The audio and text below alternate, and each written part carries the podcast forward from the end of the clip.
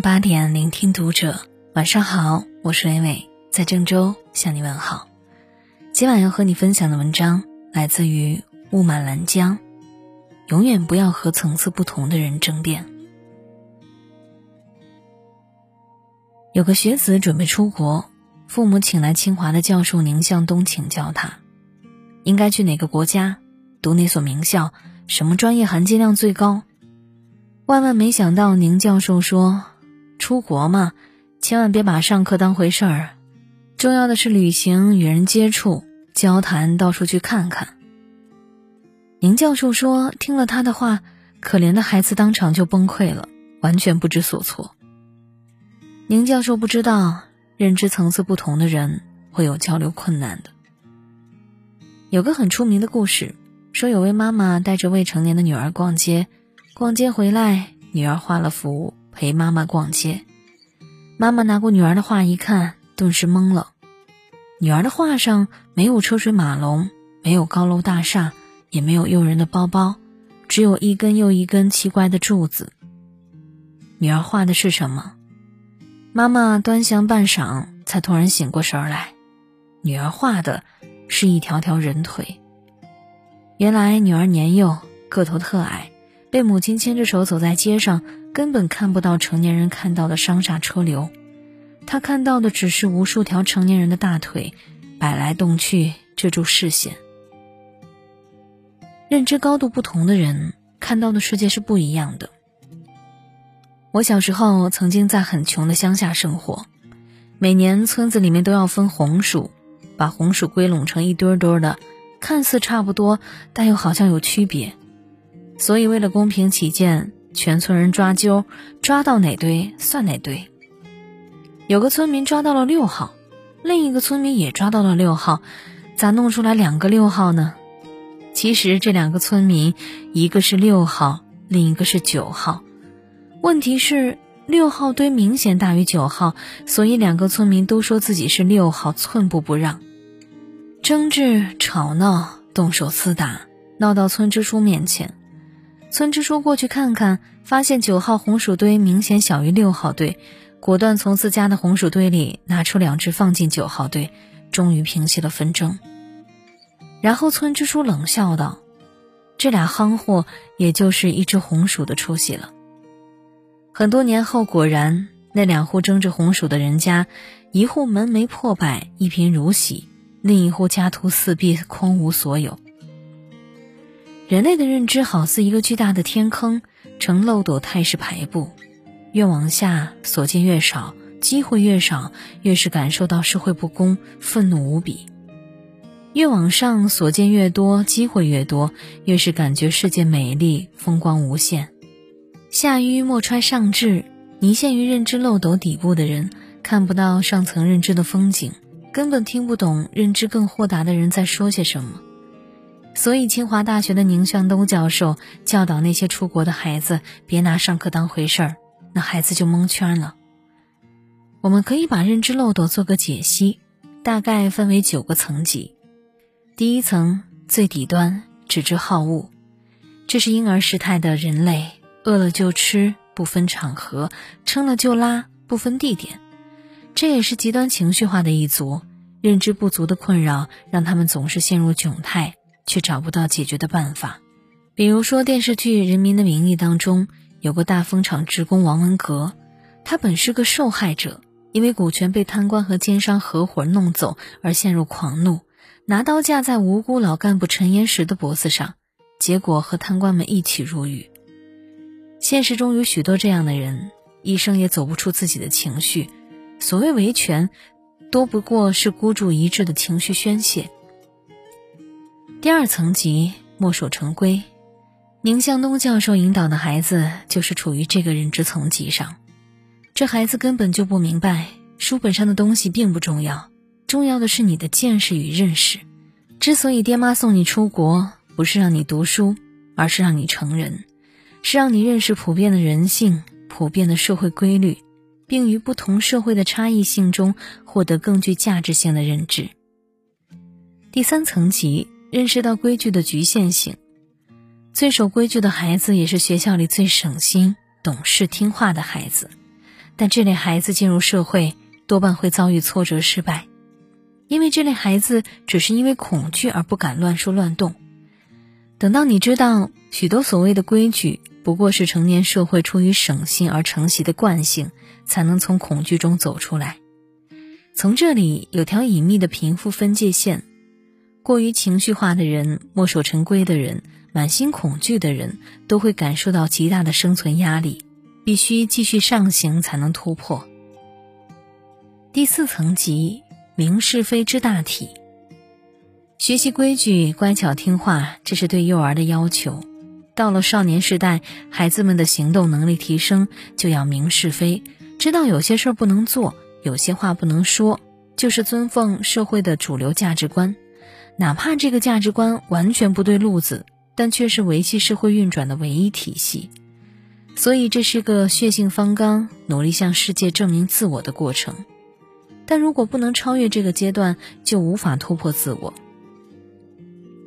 第五层级认识到是非的局限性，这个阶段的人知道了人类社会是发展变化的，有些看似牢不可破的金科玉律会随着历史的发展而变得落伍淘汰。这时候的人开始思考，开始行动，开始接受一个不确定的世界。从此不再固执，不再执拗，知道了每个人眼里的世界不同，知道每个人的认知与价值体系完全不同，从此变得温和起来，不发脾气，不闹情绪，生存处境开始改变。第六层级认识到现实资源的有限性。什么叫现实资源的有限性？就好比我小时在乡村里分红薯，红薯的数量有限，你多拿走一个。我这边就少了一个，无论这些红薯怎么分配，都是绝对的不公平。按人口分，家里壮劳力多的人不干；按劳动贡献来分，贫弱之家就有可能被饿到。人类社会的一切愤怒、冲突、怨气与对抗，都来源于资源的匮乏。现代社会最匮乏的是注意力资源，权力与能力争夺稀缺的社会注意力。带给更多人极大的困扰，在这里有条不可见的生存线，处于这个层级的人士是具有着一定生存能力的人，在穷寒国度他们能够存活，在发达国家他们构成中产，在咱们这旮旯他们是背负着沉重压力的社会中间，吃饭不愁，钱也不缺，就是心里总是七上八下，因为他们处于中间状态，心如飘萍，无根可依。那就继续往前走。第七层级认识到人的发展性，什么叫人的发展性呢？就是你的选择和努力可以改变你的环境与命运。比如说，二十年前的马云，他到处求职找工作，和朋友一起报考警校，去了五个人，考取四个，只有马云没有考取。听说肯德基招人条件低，就和朋友去肯德基应聘，去了二十三个人。肯德基收下二十二个，就是不要马云，最后逼得马云自己开公司拉业务。结果现在网上还疯传他拉业务时被人贬斥的视频。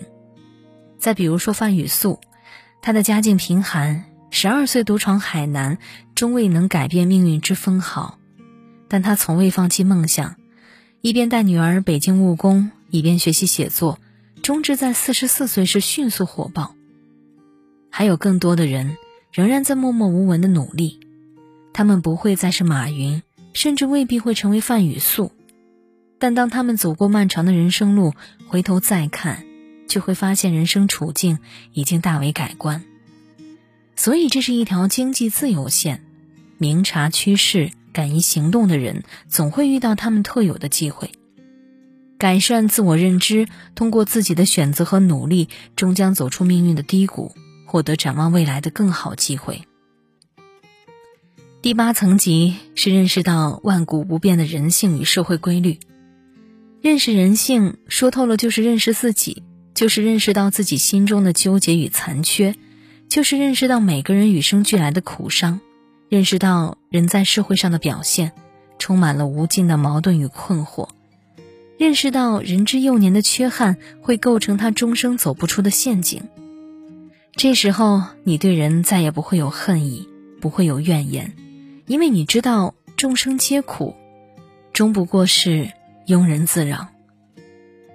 第九层级，认识到人生的至高意义与价值，冲出人性的迷障，就得以以机缘问鼎于智慧疾风。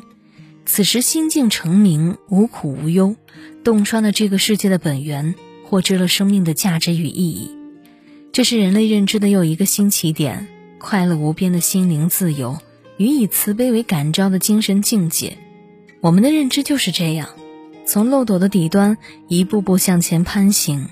每行进一步，都会有豁然开朗的通达感；每上升一层，都会获得无尽的心灵快感。拥有财富的人都有追求智慧的冲动，因为他们有行动的力量；只有书本知识的人，却多半和财富无缘，因为他们缺乏行动能力。我们的人生往往只看到一条船，而没有看到那条河，更疏略了两岸美丽的风景。所以，宁向东教授建议那个已经成年的孩子，读千卷书不如行万里路。读书的目的是让你获得明晰的认知与果决的行动能力，不要太功利。这个世界，人类竞争比拼的并不是什么学分成绩，不是名校名师，不是专业科目，而是你对自我与社会的终极认知。说格局，说心胸，说视野，最终说的。不过是认知，你如何看待自己？如何看待世界？如何看待世相人心？你看明白了，想清楚了，心就静了，做事就沉稳了，言谈举止也变得优雅得体了。认知不足的人闭困于自己的心，举目所见只有一些毫无意义的东西，拼命求索却无感于自己的命运之分毫。你的认知在哪个层级？你的人生就处在什么状态？如果你不快乐、不开心，总是感受到压力或是痛苦，又或是对自己的际遇自义自怜，那就好好梳理自己的内心吧。人生苦短，寿命有限，举凡心怀痛苦行至终点之人，莫不是错过了此生。从认真的漏斗里爬出来，不做观天于景的青蛙，而是迎着命运，接受自我。于智慧的巅峰，看大千纷纭，观落英缤纷。美丽的世界源自于美丽的人生，源自于豁达通明的认知，源自于不懈向上的娴静心境。感谢聆听今晚的读者，我是伟伟，我站在原地等你回来。